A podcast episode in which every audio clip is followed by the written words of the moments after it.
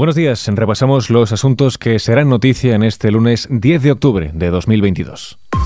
ISFM Noticias con Jorge Quiroga.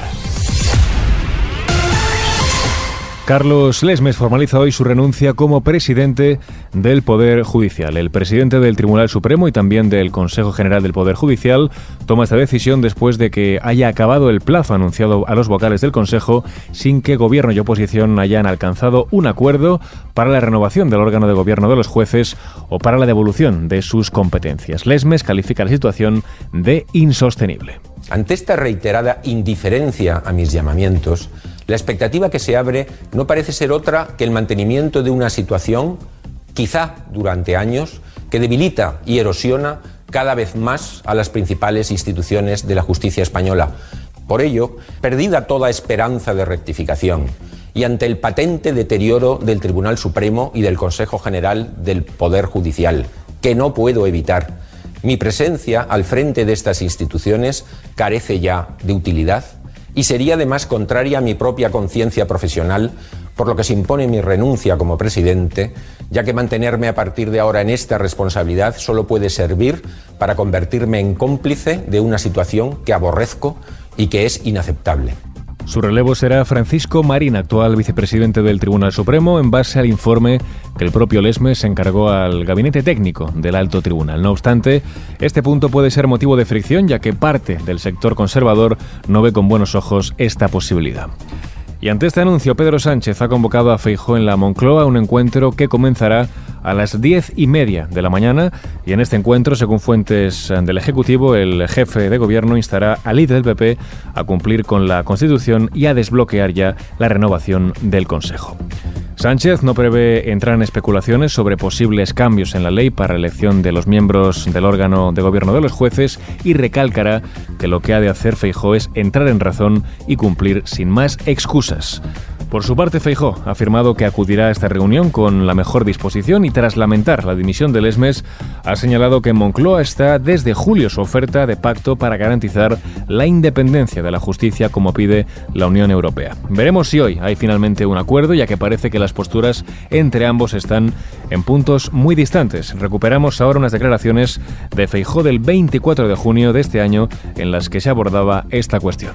¿Usted cree que se puede negociar con alguien que no solamente no tiene respeto por la negociación, sino que además rompe cualquier tipo de puente para seguir conversaciones y seguir negociando. Entiendo yo que este gobierno o ya tiene un problema de soberbia instalado en su propia forma de proceder o simplemente tiene su propio proyecto político que consiste en controlar instituciones, que consiste en mantenerse eh, en el gobierno que no en gobernar y que consiste exclusivamente en un proyecto personal o personalista. Fuentes del PP han reiterado esta pasada noche que la justicia en España requiere de un gran acuerdo entre los dos grandes partidos políticos del país y han insistido en que su voluntad siempre ha sido implementar un modelo que refuerce la ejemplaridad e independencia del sistema judicial español.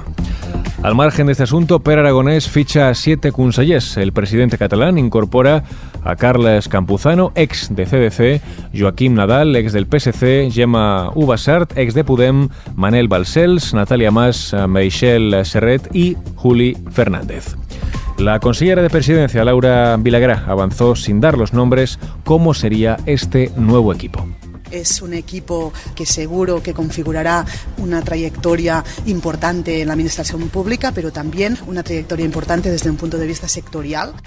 Los nuevos consellers, cuyo nombramiento se producirá hoy lunes, cubrirán las vacantes que dejaron sus siete predecesores de Junts después de que el pasado viernes dejaran el gobierno, cuya estructura también experimenta algunos cambios. Está previsto que tomen posesión el martes a las 9 de la mañana y asistan luego a su primera reunión.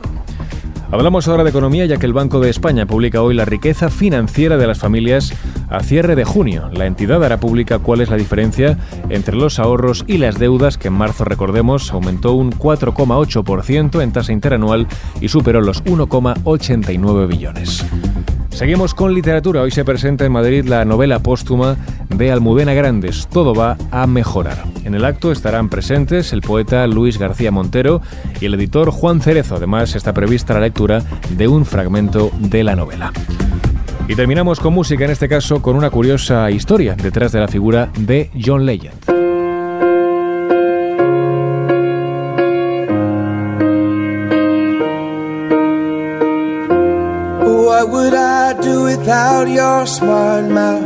Drawing me in you kicking me John Legend planeó trabajar como consultor de gestión durante un año mientras desarrollaba su música, pero terminó quedándose un total de tres años. En una entrevista con The New Yorker, John admitió que hizo bastante bien la investigación de mercado y también la redacción de presentaciones y procesamiento de números, pero estuvo allí mucho más tiempo de lo esperado. Reconoce que podría haber sido mejor en esta profesión, pero estaba genuinamente decidido a tratar de conseguir un contrato discográfico. Legend reconoció que fue extremadamente afortunado de poder dejar ese trabajo tras firmar con Good Music, la discográfica, y su álbum debut del año 2004, Get Lifted, lo puso ya finalmente en el mapa.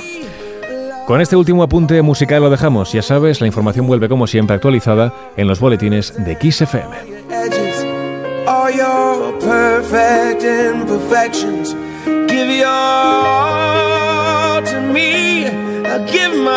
You're